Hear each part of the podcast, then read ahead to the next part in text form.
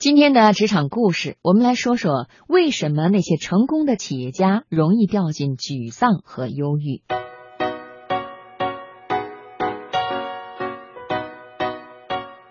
登陆月球的航天员埃德林回到地球以后，就突然间变成了一个酗酒的人，三段婚姻皆以破裂收场。作者引用一个高空吊环原理来解释，我觉得挺有趣的。他说。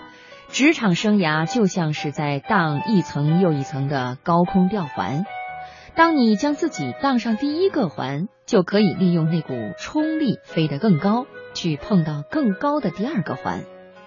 这时候你一定要继续利用那股力量，再把自己送上第三个环，然后第四个环。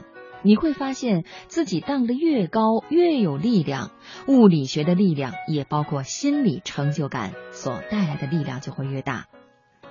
不过，刚刚那些成功人士都出了一个问题：他们荡到某一个环，突然就停住了。当他们太快成功，或者成功太大，以为可以休息，但是因为突然停住了，就荡不上去了。要做下一件事情就很难了，于是就会陷入一个心理上卡住的状态。金钱上他无人可及，已经太多了；权力上他强大无比，但心理上他就是卡住了。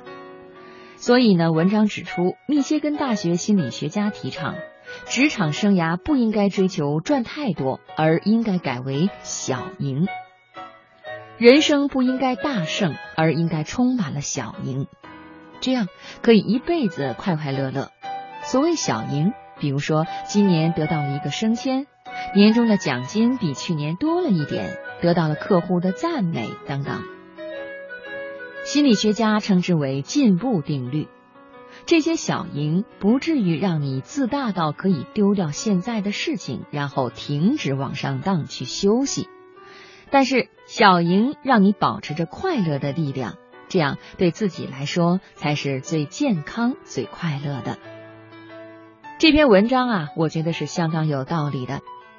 不过他没有讲到一个没钱、没权、地位不够高、职称不够大、平常无法掌控自己命运的人到底要如何不断的小赢。不过答案也很简单。如果你是盖桥的，完成时间预计是二零二零年，这么大的目标只有一个，那你很难有小鹰。但是如果你是卖网拍商品的，你总共有三条线在跑，总共三十个商品在卖，那今天这个商品卖的好一点，明天另一个商品卖的好一点，那你就天天都有小赢了。所以说，你的职业，你的人生。如果是很多条线并行，自然小赢就来了。所以啊，别老是羡慕别人，小的力量才是最大。